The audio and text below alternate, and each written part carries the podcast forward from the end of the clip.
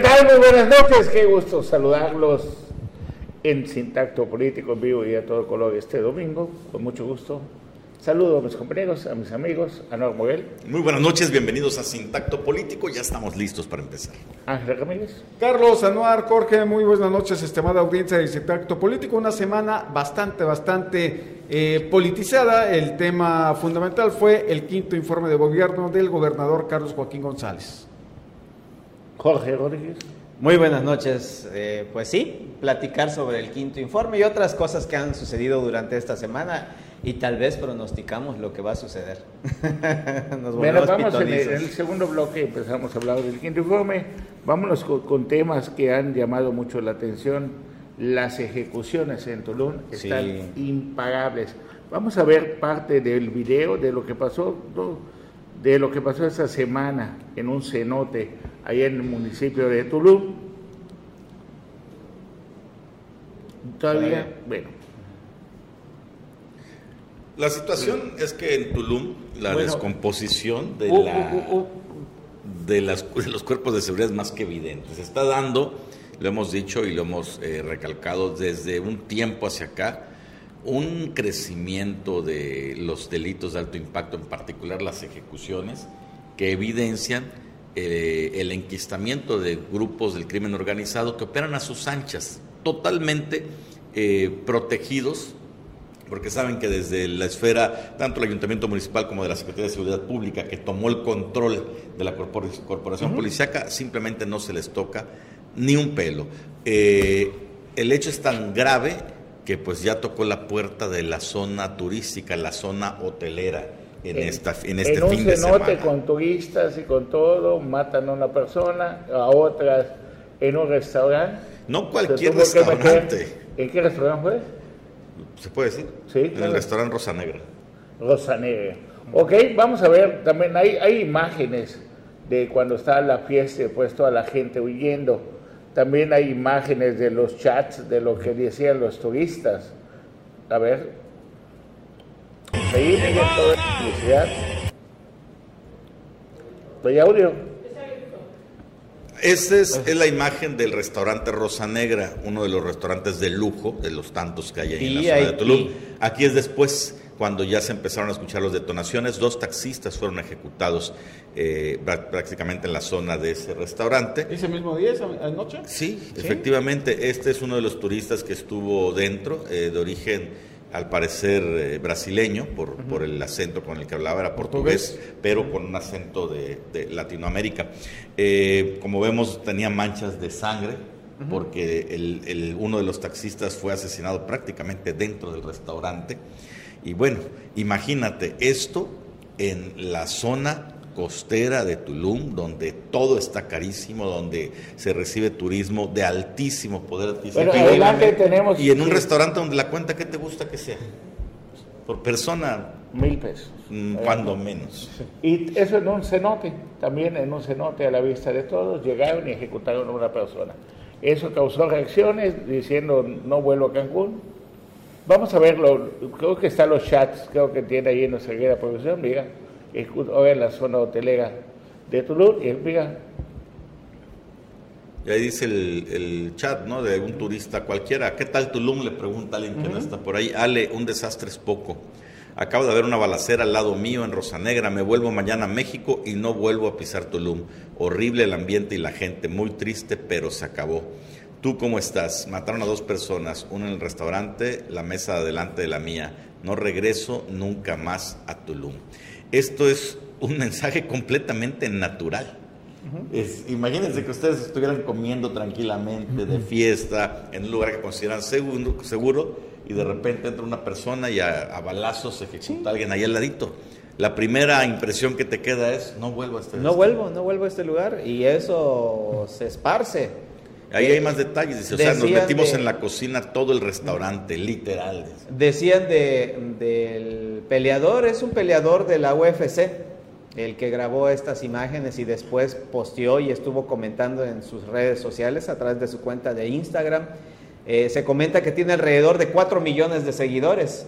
Imagina la publicidad. impacto. Pero fíjate, fíjate, eh, eh, este video nos muestra, aquí está el peleador de la UFC que dice, buen Jorge, aquí hay dos cosas fundamentales que nos están mostrando, nos están evidenciando dos de los fenómenos que están sucediendo y que son la principal causa de muerte en Quintana Roo. Uno de ellos son las ejecuciones de alto impacto que tiene que ver también en, dentro de ellas el feminicidio y otro es eh, la primera causa de muerte que ya desbancó incluso la diabetes, que es el eh, SARS-CoV-2, el coronavirus. Si vemos aquí una reunión donde hay una gran cantidad de gente y ninguno porta cubrebocas. Entonces, no es fortuita la situación que nos está rebasando. Dos temas fundamentales. Las ejecuciones, hoy lo vemos en Tulum. Sin embargo, ha afectado Playa del Carmen y toda la semana estuvimos con muertos en Cancún. Entonces, esto nos muestra de que todo el norte, desde Tulum, pasando por Solidaridad y eh, Cancún, en menor parte Isla Mujeres y Cozumel, los delitos de alto impacto hoy por hoy son un común denominador. Bueno, nos llegan mensajes este día, hoy mataron a dos más en Tulum, cuatro ejecutados en menos de 24 horas. y cambiamos de tema, vámonos a otros temas, podemos ya hacer un poquito de adelanto de lo que fue el quinto informe. Durante el quinto informe del gobernador Carlos Manuel Joaquín González, pues recordó cómo tomó él la administración, dijo él que de cada peso 85 centavos iban a pagar deuda. Todo lo que nos dijo, pues él es contador, eso ya lo sabía. No, no, no lo engañaron ni le dijeron, ¿sabe qué? Va a venir usted a gobernar un estado que tiene, pues sí tiene muchísimo dinero, muchísimos negocios para hacer. Pero también recordando eso, vamos a recordar cómo nombró parte de su gabinete Carlos Joaquín González hace cinco años. Manuel Alamilla Ceballos será el enlace de la Oficialía Mayor. Es licenciado en Economía y Finanzas, maestro en Administración y Políticas Públicas. Cuenta con estudios en Administración y Políticas Públicas. Cuenta con experiencia en el Gobierno Federal como jefe de oficina y secretario técnico del Senado de la República. En la academia ha sido profesor, investigador y consultor en diversas instituciones educativas. El señor Jesús Olmo tiene a su cargo el enlace con gobiernos municipales, es licenciado en Administración de Hoteles y licenciado en Derecho, ha sido diputado local, regidor en el municipio de Benito Juárez, subsecretario de Gobierno, director de Zona Federal Marítimo Terrestre, director general del DIF municipal. Bueno, pues ya no está ni uno de los dos en el gabinete, pues uno todavía falta que explique, van a pasar muchos prontos, digo muchos, muchos, mucho tiempo para saber qué fue lo que realmente sucedió en la oficialía mayor. Algún día se va a destapar eso y se va a salir a la realidad. El otro no acabó muy bien con el gobernador, tuvo un poquito de distanciamiento, se pasó primero a Morena, fue candidato a diputado federal, fue diputado federal, después fue al del PRD, no tuvo todo el apoyo que esperaba como candidato del PRD y del PAN porque le quitaron el PRI, acuérdense cuando compitió con Mara Lezama. Es parte nada más de la historia.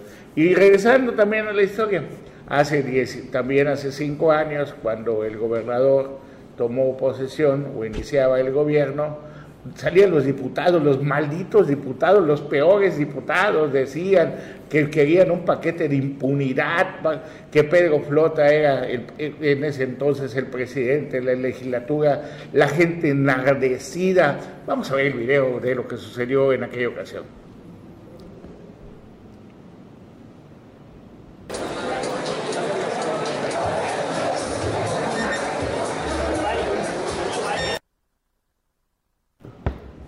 No, ese Ese fue en el Hotel Los Cocos. vamos a ver. Ahí está. Ahí está el flamante gabinete, mira, todavía. Y creo que fue la única vez que los vieron porque no nos han vuelto a ver. Vamos a ver. este, miren, así, así la gente enardecida luchaba, peleaba, quería tomar el Congreso, la policía que en ese momento todavía controlaba, este, Rodolfo del Ángel se hizo pato, no le quiso meter, no se quiso meter, sin embargo, los pocos policías que llegaron, ahí la policía municipal, me parece que fue. ¿ah? Sí, ahí dice policía municipal. Para contener, ¿ah? para contener a los manifestantes. No, pero aquí no estaba Rodolfo del Ángel todavía, aquí estaba todavía el gobierno de no, fue Pedro Mercader. El que tuvo el miedo fue Didier Vázquez Méndez, creo que también estaba. ¿De la municipal? De la municipal. Uno de ellos fue el que le sacó, ve cómo estaba la gente todo afuera del Congreso, peleándose porque no se le vaya a conceder el paquete de impunidad a Roberto Borges Angulo. Mira, eh, enfurecidos. Hoy, en este quinto informe de gobierno, fueron los diputados más oficialistas que hemos visto en todos los gobiernos que han pasado en la historia. A esta etapa del gobierno, efectivamente, así fue. Es ah. decir, los diputados siempre han sido oficialistas. Sí, hay uno que dos que creo que le dicen al gobernador antes, este voy a tener un discurso así rasposón, pero no es en serio, ¿no? Pero, pero que dan la, la nota de mentiritas, de, oposición. Pero en esta ocasión, el que planchó el Congreso, el que le encargaron planchar el Congreso y convencer a los diputados con los cañonazos o con lo como sea, lo hizo muy bien, porque fueron los diputados más dóciles que se puedan ustedes simplemente no hay oposición. Los de Morena no hay ninguna oposición. Nos confundimos, la gente dice, pues hay que votar por la cuarta transformación, hay que votar por cambio, hay que votar todo. Al final, pues al final se parecen mucho. Es que eso es lo que duele, eh, Carlos, porque mira, eh, en el pasado, bueno, pues tú lo sabes, era, eh, ahí está, uno de los priistas más eh, reconocidos eh, en Quintana Roo. sin embargo, ahora con esta decimosexta legislatura, que por primera vez llegaba Morena y llegaba prácticamente con una mayoría, entonces, ahora, ahora tristemente, con este quinto informe, vemos que no hay contrapesos, no hay contrapesos, no hay equilibrios, parece ser que todos, e incluso los, los diputados de Morena, son los más favorecedores del gobierno, cuando deben de ser, no, no trabajaron como oposición. Eso es lo que duele, eso es lo que lastima, ver un Congreso en donde ya no hay oposición, a pesar de que ellos, la oposición, ya llegó al poder. Se pelearon entre ellos. Y que perdieron toda la oportunidad para demostrar que realmente son una cuarta transformación. Sí se transformaron, pero como priistas. No como, como No, se, se, transformaron en lo que se transforman todos los diputados. Son iguales. Se volvieron simplemente diputados. Caramba. Y sí, son diputados que, que no critican, que no cuestionan, que no piden cuentas, y que aplauden todo. y, se acaba de ir, y, se acaba, y se acaba de ir, pues, o sea, la razón de ser es que el presupuesto. No, no, no, no, no. pero vámonos a, fondo. Eh, nunca ha habido realmente una legislatura con contrapesos. Vamos a ser realistas. Eh, en su momento, cuando hubo con Félix González Canto también un congreso opositor se pensó que el PAN y PRD en ese y Convergencia, ¿te acuerdas que llegó Convergencia? Iban a, generar iban a, quitarle el control del Congreso a no, González Canto. No, no Manuel Valencia Carrillo. Sí, y pero, tan es así que pero todos entraron al lado. Pero no era lo mismo con el... Ahora, lo que sí es que nunca habíamos visto un Congreso tan descarado que como este. Yo me imaginé que a nivel nacional, al ser un presidente de Morena, iba a agarrar y decir, ¿saben qué? Y, y vigílenme cómo se están comportando los diputados en los congresos. Y al ver a ese tipo de diputados que llamen la atención desde la federación a los diputados. Vemos que sale un presidente de la Jugocopo que ejerció más de 690 millones de pesos sin rendirle cuentas a nadie. Y sin generar transparencia, que es lo peor. No, y si es el software, el famosísimo software, ¿te, acuerdas? sin, blockchain. sin transparencia ninguna. Bueno, el que no transparentó eso lo están anunciando como posible futuro oficial mayor del ayuntamiento de Benito Juárez que preside Mara Lezama. O incluso como, como ¿Ah? diputado, reelegirse como diputado. Que no, no, no, no, no, es diputado. No, no, estás hablando de Gustavo Miranda, estás hablando de Eugenio Segura y de Renán Sánchez. El secretario general Renán Sánchez iría como secretario general posiblemente de Cozumel y Eugenio Segura como oficial mayor de Benito. Todas las cartas de Gustavo Miranda incrustadas en el gobierno de Mara. Pero, pero ojo, pero las facturas se cobran. El verde es dueño del ayuntamiento de Cancún. Ajá, lo sabemos. Lo sabemos de antemano. No es Mara Lezama es la alcaldesa. Y son los aliados todo de la lo demás es del verde. Y son aliados de la 4T. Y el verde operó, y cuando me refiero a operar es operó en Cozumel. Entonces, pues ahora lo que dicen es, eh, nos toca Pero qué ironía es, es un poco irónico porque Pedro Joaquín del Luis, dueño de la Geneke, este, deja deja el ayuntamiento en manos de Elías Fara, del Partido Verde. Así es. Y entonces le entregó todo para que, le para que no gane, ¿no? Bueno, vámonos a un corte, regresamos.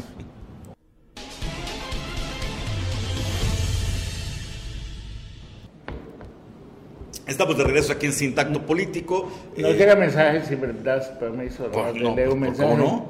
Dice que el presupuesto de la época del doctor Miguel Borges Martín, en esa época Fernando Vargas Rivero era el secretario de Programación y Presupuesto y el presidente del Congreso en aquel entonces era Eduardo Obando Martínez. Tenía que hacer antesala con Fernando Vargas para que lo atendieran y le aprueben el presupuesto del Congreso. Si algo ya cambió, pues la mano estática, ¿no?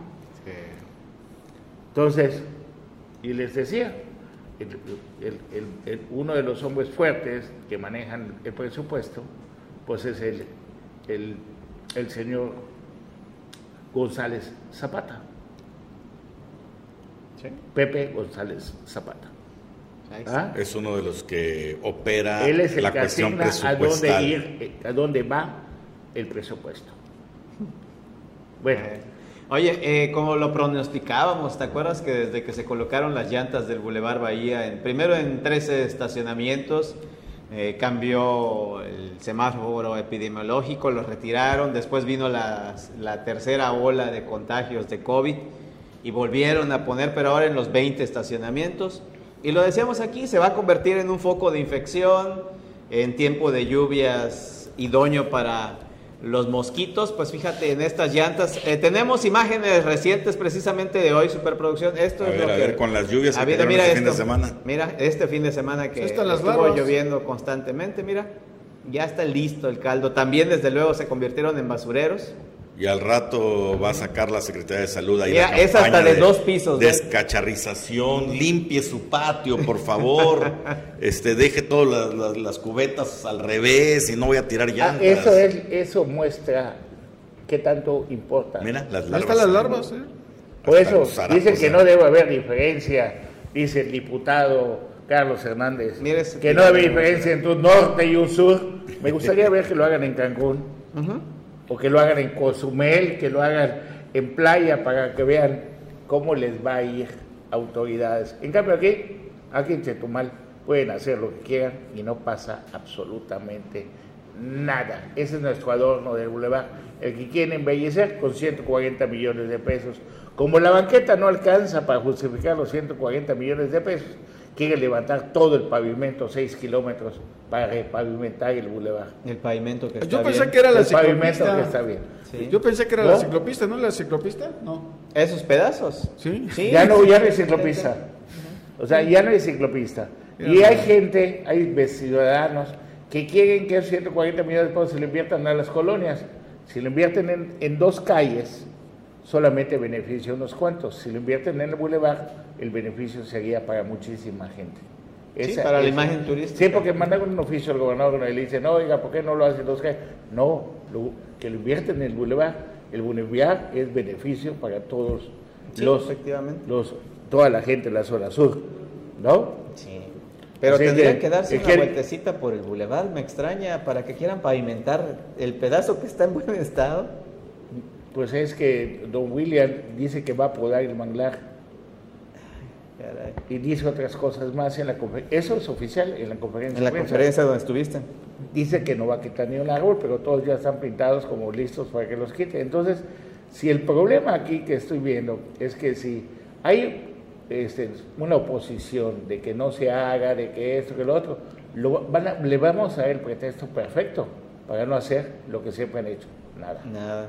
Entonces, que se haga, que se invierta. ¿Cómo se llama el viento que está entrando ahorita? ¿Es el sueste? Sueste. Sueste. Bueno, este sueste, Carlos, tiene tres puntos del bulevar donde choca de, lleno con el malecón. Precisamente esas partes donde no hay manglar si van a quitar más, imagínate. No van a podarlo, dijo que no lo va a quitar. Ahora sí que como dice la canción, hasta que seque el malecón. Estas imágenes son tomadas esta mañana aquí en el Boulevard Bahía. Y quien toma estas imágenes es mi amigo don Manuel Villanueva Enríquez, mejor conocido Milicho. como Milicho. Lo saludamos y le agradecemos. Punta Estrella. Era lo que era Punta Estrella, y iban a dar con el chavito. Y ahí frente. Ah, por cierto, cambiaron los aires acondicionados del Congreso antes del informe. No servían. Sí. ¿Qué dices? ¿No servían los otros o qué? No, pues no, no, no, te acuerdas que el colectivo evolucionado porque hacía mucho calor, ah, no alcanzaba no, no, enfriar.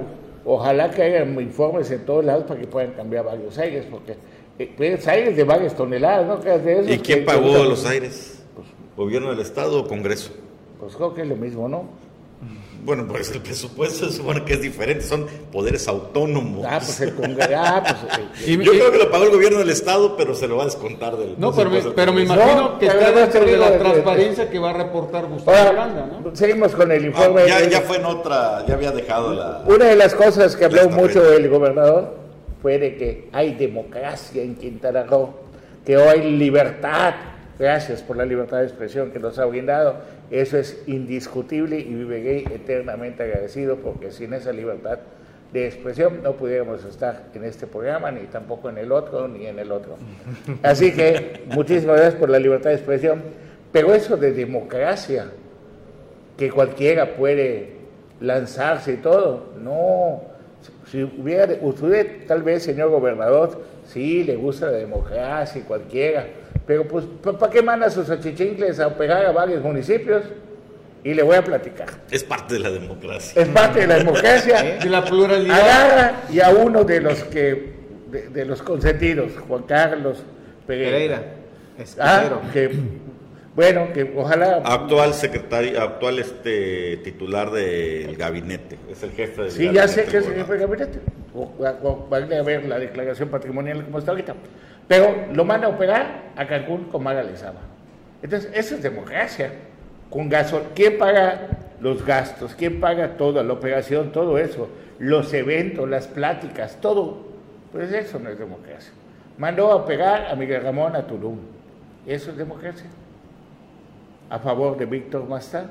Y así. Sí, porque perdieron. Entonces ahí se aplica, ¿no? La democracia. La democracia. El poder del pueblo. Entonces, sí, aunque no mete toda la mano, pero sí le da un empujoncito a quien considera darle un empujoncito. Y hoy empiezan a haber denuncias de que hay una alianza muy fuerte entre un sector de Morena y la gente del PAN PRI. Por cierto. Según los morenos, eso es democracia. También. Pero la democracia también es la rendición de cuentas. Y te voy a, voy a platicar, me voy a ir a nivel nacional, que también están sucediendo cosas. Hay un señor que se llama Antonio Portilla. Antonio Portilla. ¿No es pariente del, de Tulum? No sé. Digo, pues bueno, Antonio pues, Portilla, por lo menos son los de Tabasco igual. Pues se llama Antonio Portilla y se fue, era del órgano superior de fiscalización. La federación lo manda a investigar las cuentas de Javier Duarte. Y resulta que no encontró nada. Y ahorita lo van a nombrar, lo van a nombrar a nivel nacional parte del órgano superior para que él capacite a los demás para funcionarios que para que aprendan a buscar por todos lados y no encontrar nada. Hacer el trabajo. Oye, pero si de Javier Duarte hubo imágenes hasta de cajas de efectivo en algunas casas de seguridad y todo, eso pues, está pues, documentado. Pues, el presidente lo sabe, pero también acuérdate que Javier Duarte decían y también que mandaba dos millones mensuales para ayudar el proyecto de la 4T, así como también a Pío le digo Zulana, ahí por los verdes. Entonces, hay varias cosas del informe de gobierno que quedaron pendientes por decir, que no se hablaron, que lo ha dicho bastantes veces el señor gobernador.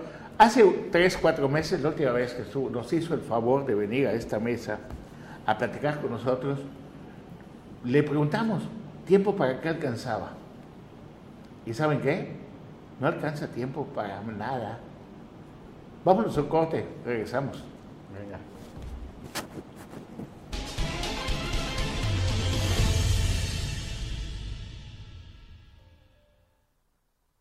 Se reincorpora a la mesa Bruno Cácamo Arvide. Buenas noches, Bruno, gracias. Malfacaf, ¿qué tal? Buenas noches, qué bueno estar aquí después de la llovizna que nos cayó el viernes, que parecía que ya no llegábamos. ¿Llovizna? Llovizna, hombre. Diluvio. Exactamente. No nos pregunte cómo salimos de aquí del canal. Pero bueno, Carlos, te quedaste con un pendiente en el corte anterior. ¿Qué faltó? ¿Qué, qué pendiente es que queríamos escuchar el gobernador? Mira, a ver, ¿qué pasó con el canal Zaragoza? ¿Qué pasó con el recinto fiscalizado? Señor, ¿cómo va? ¿Cómo van pues, todos los proyectos? La laguna Nichupé, ¿qué pasó con los puentes? Ese es ¿Cuánto un tema, dinero? Ese es un tema muy interesante. ¿Cuánto dinero ha costado a GEPRO en toda esta administración, la GEPRO? ¿Y para qué ha servido? ¿Para qué ha servido la Secretaría de Desarrollo Económico? Entonces, pues hay muchas cosas. Acuérdense que Iscabal se iba a abrir Acuérdense también que las tiene una Secretaría de Desarrollo, eh, de, la CERARPE, de donde está allá Luis Torres Llanes. ¿Para qué sirvió? ¿Para qué ha servido? ¿En qué ha ayudado a los campesinos? Decir 8 mil familias viven de huertos familiares. ¿Qué es eso? Se paraban, las estufas ecológicas saben que es una parrilla y un tubo para que salga el humo y el humo no le dé a la gente. Entonces hay muchas cosas pendientes en cinco años que todavía falta el otro informe, ¿no? El informe del día 10 y 14 a las seis y media de la tarde. Esperamos que abunde más en qué otros temas, pues por los temas importantes, gobernador, que el COVID es un, pues es que sí lo afectó, pues sí afectó a todos, pero también el COVID permitió no gastar tanta gasolina. ¿Cuánta gasolina gastaban todas las secretarías de gobierno? Al haber COVID y no ir a trabajar, pues por ende no hay que gastar tanta gasolina, no hay que gastar tanta energía eléctrica, etcétera. Se reconoce el C5, maravilloso, falta ver los resultados. de hecho, eso sí tocó el tema ¿no? del caso de seguridad como uno de los grandes pendientes de la administración. Dijo él que mientras exista un quintanarroense, mujer o hombre, que no se sienta segura, él no podrá estar tranquilo. Así lo dijo. Sí, ¿no? Así fue. Pero, pues, está bien. La cuestión son las que se traduzca esa inversión en resultados, cosa que ha sido sumamente complicada. Ahora, bueno, Evidentemente hay muchos temas que faltaron en el informe, aunque, aunque pues bueno, no, no, he escuchado nunca en la historia un gobernador que salga a decir, oigan, mire, pues esta es la lista de lo que no hice, ¿no? Ahí les va, pues todos van a ensalzar lo que hicieron. Sin embargo, sin embargo, sí hay temas como estos que están mencionando, Carlos, que son sumamente importantes y me parece uno fundamental el caso de los puentes de la Laguna Nichupté. Y te voy a decir por qué, porque era importante informar sobre el tema con con transparencia y con claridad, porque ese asunto, aprobado por la federación en un primer momento, recordarán que en una mañanera se presentó junto con otros proyectos detonadores, un problemón aquí en el Congreso local, porque los diputados de Morena, presuntamente opositores, ya vimos que opositores no tienen un comino, eh, votaron a favor del proyecto y los que se pusieron al brinco, pues ahí pregúntale a Villatoro cómo le fue, ¿no? Casi lo expulsan del PT o no sé si está expulsado. A los de Morena les hablaron sus referentes, así les llaman a los líderes tribales y les dijeron, hey, vota a favor porque votas a favor. ¿Quién sabe qué negocios había entre la Fonatura, entre el gobierno estatal, entre el grupo ICA? De repente empezamos a escuchar, aquí en esta mesa de acrílico estuvo la senadora Maribel Villegas Canché, que no fue muy frontal con el tema, pero dejó ahí como entrever que no estaba muy firme en, la cuestión presupuestal este asunto de los puentes de la Laguna Nichupté. Luego leemos publicaciones donde dicen que el grupo ICA ya se retiró de, la propuesta de construcción y ayer eh, sábado, en una conferencia de prensa que dieron aquí en la capital del estado, estuvo Anaí González y un reportero le preguntó a Ángel Solís, le preguntó, oiga, ¿van a estar los dos mil millones de pesos en el presupuesto? Y se quedó callado un ratito así como que... No saben. Ya veremos, dijo. Parece que estamos en la antesala de ver el proyecto de la Nichupté, decirle un adiós, y sin embargo la GEPRO, miren lo que usted lo que publicó en las redes sociales, este es el comunicado, ¿no? Donde dice, no, todo está en marcha. No saben si va a estar en la a Ver, lo puede leer, por favor. Dice, con relación a la información difundida sobre el retiro de la propuesta no solicitada del Grupo ICA para la construcción del puente en Ichupté, la Agencia de Proyectos Estratégicos del Estado de Quintana Roo aclara, el gobierno de Quintana Roo recibió una propuesta no solicitada desarrollada por controladores de operaciones de infraestructura, proceso regulado por la ley, lo complica un compromiso entre ambas partes. Dicha propuesta no ha sido retirada, esto dice la GEPRO. Es una propuesta. Por lo tanto, continúa vigente. Este proyecto presentado ha tenido adecuaciones y mejoras importantes con base en las recomendaciones realizadas por las autoridades federales. El Estado en su postura de ejecutar un proyecto completamente respetuoso en su entorno y con total apego a la legalidad, efectúa todos los estudios específicos requeridos que mitiguen cualquier riesgo en el ámbito ambiental, económico y social. El proyecto se encuentra próximo a licitar. Eso dice la Ica, Pero si Ica lo iba a hacer, ¿para qué va a licitar? Y dos, exacto, dos. Y si no están los dos mil millones que iba a dar el gobierno federal, ¿qué constructora le va a entrar? Desde un principio, a mí me dijo en una entrevista eh, Jorge Carlos Aguilar Osorio que no había dinero para hacer eso. Ahora, también, entre otras cosas, también le quiero platicar. Aparecen documentos. El mercado de Felipe Carrillo Puerto, ¿cuánto cree que se invirtió? Casi 8 millones de pesos. Nuestro compañero Juan Ojeda va a tener un reportaje especial el día de mañana Solamente le voy a dar el nombre de la persona que ganó la licitación. ¿Qué ¿Cómo hacen las licitaciones amañadas? Meten tres empresas con nombres diferentes para decir, fue legal, y así es en la mayoría de las dependencias que otorgan obras. La persona que ganó se llama Mayra Pitol Enríquez. ¿Cómo? Mayra Pitol Enríquez. Es, es, una persona física, no es una SADCB ni nada. Dice, es la propietaria de la empresa, denomina en su contratista de acuerdo con la siguiente. Y ya empieza, le vamos a tener esto y más porque resulta que en Felipe Carrillo Puerto, solo en Felipe Carrillo Puerto, aparecen obras por casi 150 millones de pesos, pero la misma empresa las ganó. Con, licitan así, vamos a meter tres nombres. Entra Bruno Ángel Anuar ganó, ah, llegaron a un análisis de precios, ya nos pusimos de acuerdo en cosas y todo, ganó Anuar Moguel. Bueno, ya estuvo. Entonces, pues allá repartes con los socios. Oye, y, también, también tiene, también tiene esta señora Mayra Pitol Enríquez una buena lana en José, José María Morelos, ¿eh? Ah, pues. También aquí estoy, aquí estoy checando, le dieron contratos por 3.623.000 pesos para la construcción de dormitorios en localidades de los Gavilanes, Plan de la Noria, la Noria Poniente, etcétera, firmados por Sofía Alcocer Alcocer. Bueno, bueno, oye, Nada más que uno de los hombres fuertes, curiosamente, y, digo, y lo voy a separar porque no, no podemos saber, también se llama, pues, se apellida, se apellida Enrique nada más. Bueno, cosas de la vida, vamos a a mostrarles alguna, algunas cosas. Pero ¿qué crees? Fíjate, rápidamente les voy a contar. Bueno, Bruno Ibas, perdón. No, no, no, no, que, que eh, afirmando lo que, lo que decías del puente Nichupté, que eh, sería lamentable ver esto para la primera APP, la famosísima APP eh, proclamada, presumida a nivel federal, Asociación Público-Privada, de una obra de este tamaño que se caiga, se venga para abajo, desaparezca. Lamentable sería para el señor Ortiz Caso y la GEPRO, no solo por el business que se les puede caer, sino porque de todo. E, Eduardo Ortiz Caso se, eh, vino en esta mesa alguna ocasión, hace, uh, no recuerdo, y nos puso los cinco proyectos emblemáticos de la GEPRO. Pregúntame cuántos se van a hacer.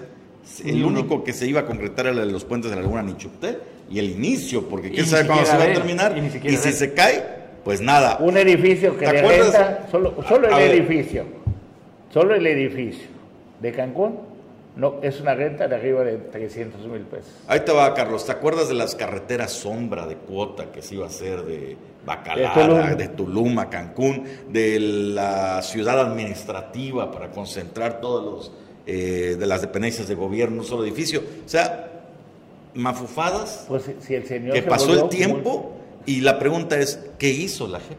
Bueno, les vamos a mostrar cómo presentaron Eduardo Tizcazo cuando presentó al gabinete es el señor que manda en el estado de Quintana Roo. Y ya ves que ya empiezan las cuestiones de la, de la carrera por la gubernatura y todo. Por cuestiones de la vida, viajando este fin de semana, se me rompe una llanta.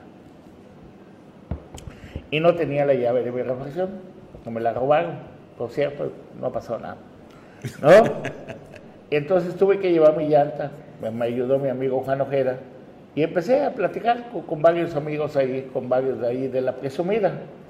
Y me dicen, ¿sabes qué? El único que aquí no ha venido Maga, no ha venido fulano, no ha venido nadie. el único que vino una vez fue José Luis Pech Vargas y llegó a casa del candidato de Movimiento Ciudadano. Allá dio una plática. ¿Sabe quién si viene seguido? ¿Quién creen? Rafael Marín Mollinedo. Mira. ¿Y qué cree que va a decir? Los va a ver para preguntarles, oiga, ¿cómo, están? Yo soy el enlace con el presidente, yo soy el encargado de los programas sociales. Qué curioso, ¿no? Ah, qué ironías de la vida. Y dice el señor que no aspira a nada. No, más les digo que... Vamos a corte, regresamos al tu político.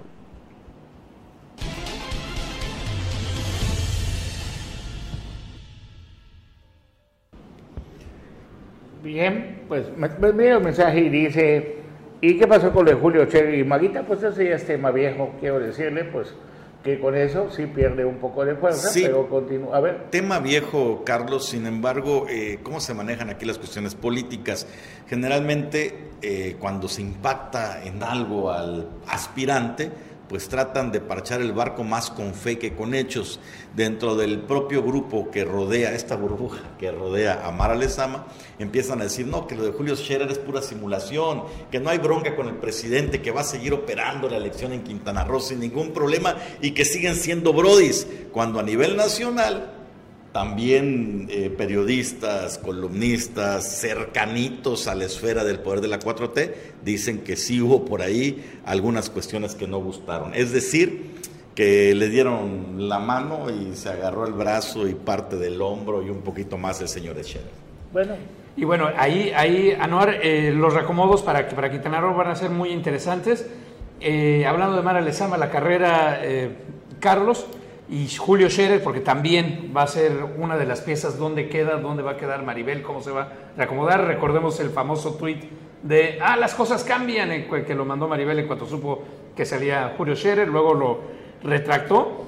Pues todo mundo comenta y dicen que precisamente en la última visita del presidente hace eh, el fin de semana pasado, que eh, hizo un lado a Mara Lezama a la hora de hacer la inspección y hacer todo el recorrido. Demás iban muy muy pegaditos, muy... No, pero eso ya, ya, ha sucedido, igual pasó antes de que le... Sí, acuérdate la famosa foto, ¿no? La foto de la candidatura y todo eso ya, ya son parte de, de, la guerra. Yo siento que, que, todavía no hay nada definido. Les estoy platicando que ya está moviendo Rafael en los pueblos y que va como representante de los programas sociales del presidente, cuando su verdadera función es ser el director del tren transísmico. Así que ya se está moviendo y contra él no tiene nada que hacer. Ni Mara, ni José Luis Pérez, ni Luis Alegre. Se cuadran. o sea, todos. Ni Maribel. Ni, Maribel. Por eso para Maribel eh, podrá haber celebrado la salida de Scherer en su momento, pero para ella las cosas aquí en el Estado no han cambiado. Siguen igual porque no es cercana al grupo de Rafael Marín. Mollinedo, eso es más que evidente. Por cierto, hablando de Mara Lezama, estuvo en Carrillo Puerto este, ayer haciendo tortillas. Mara Lezama. Sí, sí. Mara Lezama. Ah, bueno, ya se empezó a... Sí, andaba ahí con, con Ipil o Huipil, no sé cuál es el, término correcto, y andaba ahí a partir, a partir, de, a partir de esto fue ya eh, el inicio de lo que viene las próximas dos semanas. La pregunta es qué hacía en Carrillo Puerto. Exactamente, ¿por qué estaba de vacaciones? ¿Qué? ¿Cómo? Pues es fin de semana, dice, fin de semana ya puede hacerlo. Pues es que... Andaba con Anaí González y con Mari Hernández. Ah, bueno, Anaí vino el fin de semana a Chetumal a hacer una, dar una conferencia de prensa, ¿no? El sábado estuvo aquí. Y, creo que y anunció, y anunció que iba a ir a Felipe Carrillo Puerto también. Y iba a ir, creo que a Benito Juárez, ¿no? ¿O no? Solidaridad. pues eso, ya empezó, para que más o menos agarremos la bota. Ya empezó la carrera por la sucesión. Después del quinto informe se iba a desatar todos los demonios.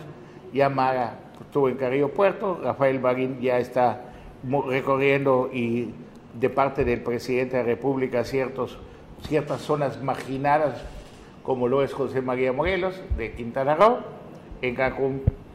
Bueno, ¿qué va a pasar? Todos esos que les abrieron expedientes, Hoy estuve en la cárcel más tiempo, mi inmensa, que por cierto salió este fin de semana. ¿Ah, ya salió? Ah, salió, me, informaron que salió. No, va, a estar en su casa, ¿no? por eso salió del. Bueno, estamos diciendo, salió de su casa. No, yo pensé que ya había sido liberado. No, no, no, dije libre, dije salió. Al salir, está, va a tener prisión domiciliaria. Pero estuvo más tiempo mi inmensa en la cárcel que los demás que les fincaron responsabilidad. Que el, el, el estuvo como tres días nada más, ¿no? ¿No? Sí. Bueno, quiero decirles también que hay varias obras como las de capa que se hicieron en Mahahual que pueden que no funcionen. Entre una de las cosas es que la planta es de 220 y que para que funcionen pues tiene que tener 440, o sea, una línea trifásica. Y la otra es que el relleno sanitario que se hizo todavía no está conectado y ya está rebosado. Solamente cosas que están sucediendo. Qué barbaridad. Así que vamos a ver cómo se pone la sucesión. ¿El relleno sanitario quién hizo la obra? El, equipo de planeación de la capa de Gerardo Moga Vallejo es aspirante a la gubernatura y actual, actual aspirante a la gubernatura por el PRD, su equipo de planeación. Ahí sí tiene nombre y apellido. Entonces, digo porque el relleno sanitario, dije, la Comisión de Agua Potable metió la mano ahí. y también, te hago el, comentario, que todos esos que están agazapados, que están agarrados allá de donde duele, porque si salen, pues les, les aprietan aquí, les aprietan con, con alguien que le tenga cariño y todo, pues van a esperar diciembre. Y después de diciembre, prepárese, porque la emoción al máximo de la política estará y gente que usted pensaba que no se está moviendo, hoy en día los siete gobernadores de Quintana Roo están participando en esta sucesión de una o de otra manera. Están jugando sus cartas. Así que eso lo va a complicar y lo va a poner más emocionante. No crean que ya está planchadita la tercería para decir va a ser una entrega-recepción o un final así de tranquilito, calmadito, que no va a pasar absolutamente nada. Va también a haber bronca. Así que... Oye, Carlos, y de, estos, siete, ex gobernadores, casi todos están a nivel más unos que otro, pero sobresale, y lo habíamos dicho, que el hecho de que lo, lo aunque está en su casa recluido, eh, creo que es uno de los más activos, sin duda ninguna, el gobernador Mario Ernesto, ex gobernador Mario Ernesto Está activo, pero solo llega a una parte del sur de Quintana Roo. Mm, ah, no lo creo tanto. Bueno, ya, mira, este fin de semana al pasado se reunió con uno de los también aspirantes, con Ibardo Mena, estuvo por ahí. Fíjate, con gente de todos lados, ¿eh? y lanzó una durísima crítica sí, claro que sí. Al, quinto informe del gobernador Carlos Joaquín. Ahora bien, Carlos, ¿sabes quién se ha movido? Termino con eso. ¿Sabes quién se ha movido mucho? Nibardo. Nibardo ha estado. ¿Sí?